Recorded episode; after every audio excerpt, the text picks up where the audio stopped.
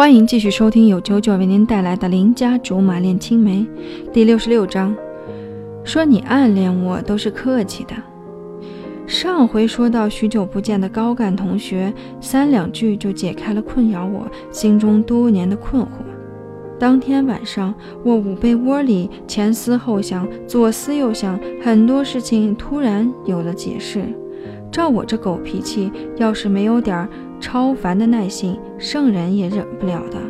那么就只有一种可能了。第二天起了个大早，收拾好东西准备出去，一开门就看见董卓。我们同时面面相觑。他见我手里的行李，知道我要走，皱着眉头问：“是不是还在生我的气？”本来是他生气，所以我赶着来解释。可经过昨晚酒后慈威，估摸着他也知道我不是好惹的了。他堵在门口，我蹭着门边出去。有些事情一时半会儿说不清楚，反正有些事情一时半会儿说不清楚，反正该说的我都已经说过了，剩下的你自己琢磨。等你想通了再谈也不迟。本来想先给貂蝉打电话，掏出手机才发现我真迷糊。手机泡过水，哪里还能用？一不做二不休，先回去再说。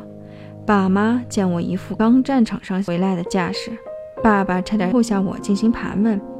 我顶风作案的胆子不晓得是从哪里长出来的，连半点惧怕的神色都没有，径直朝闺房冲去。现在就只差一件事情需要确认了：从书柜最下面翻出舅舅的生日贺卡。老古董上面全是貂蝉的字迹，看时间应该是很久很久以前了。只是那时候我绝对看不懂上面的内容，大概也是觉得他写的过于文绉绉，才毫不在乎的压了箱底。过了这些年，再次打开的时候，我简直有种欲哭无泪的冲动。怪只怪当年文化低，天天不是看电视就是白日做梦，怎么就不正经读点书？但凡是个有脑子的识字的，早就看明白他写的是什么了。邻邦得俊才，家书立马开。竹下清风好，马冲春雨还。恋恋某人意，青山海上来。梅花临水白，明明就是藏头诗。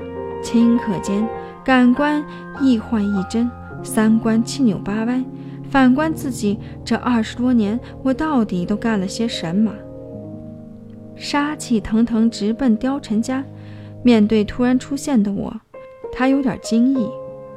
我先他一步说道：“别瞪眼了，我一个人回来的，没带董卓。”他一听，闪过几分欢喜的神情。我把手机拍在桌子上，没好气地说：“怎么赔？你看着办吧。”我的也坏了呀！你还有理了？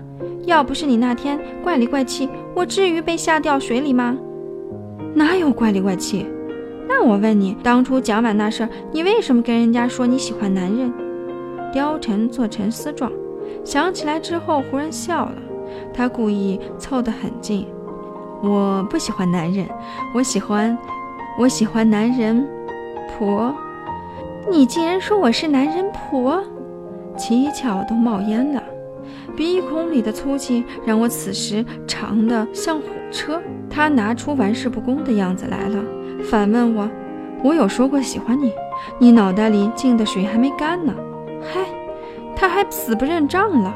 幸好我有杀手锏，我不慌不忙掏出那张古董级的贺卡，一巴掌拍在桌子上，说：“你暗恋我都是客气的，显然是明恋啊，明恋。”他一看，脸蹭一下就红了，马上又恢复正常的颜色，故作从容地说：“好啊，你果然是装笨。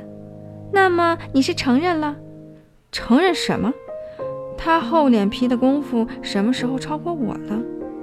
白纸黑字，想赖都赖不掉。”他极度非常无耻地说：“搞搞清楚，是你非要跑我家里来的，臊不臊啊？”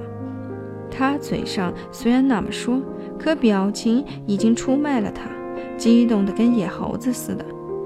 要是面前有棵树，铁定三两下窜上去了。